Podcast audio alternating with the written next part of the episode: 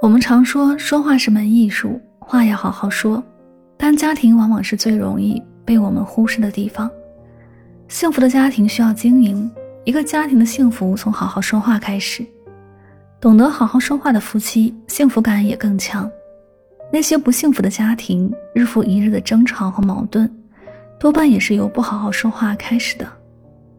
很多时候，我们习惯了对外人客客气气。却往往对身边之人口无遮拦，比如妻子生病时，丈夫明明很关心妻子，嘴上却一定要不依不饶。发烧了吧？活该！谁让你穿这么点衣服出去瞎浪？降温了你不知道？妻子本来只是想提醒丈夫，外面下雨了，要尽快收衣服，拿起电话就变成了你在干嘛？外面下雨都不知道，真不想事儿。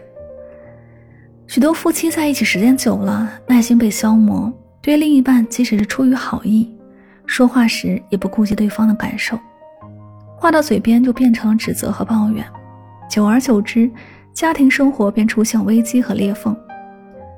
电影《一句顶一万句》中有句话说：“恋爱时他们有说不完的话，结婚后他们有吵不完的架。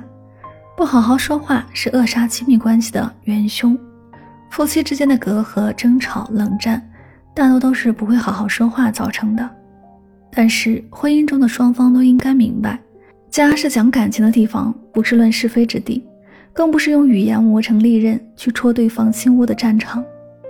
婚姻没有胜负，感情没有是非。对身边陪伴最久、相爱最久、一起生活的最久的另一半发脾气，是最愚蠢的行为。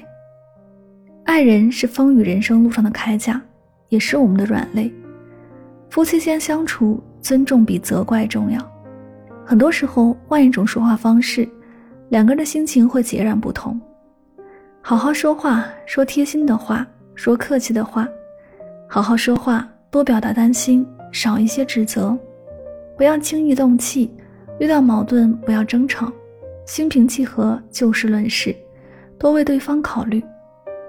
不要因为是最亲密的人就说话不注意分寸。其实甜言蜜语对夫妻很重要，嘴巴甜一点儿，男人有笑容，女人有娇容，这样才会夫妻和睦，家庭幸福。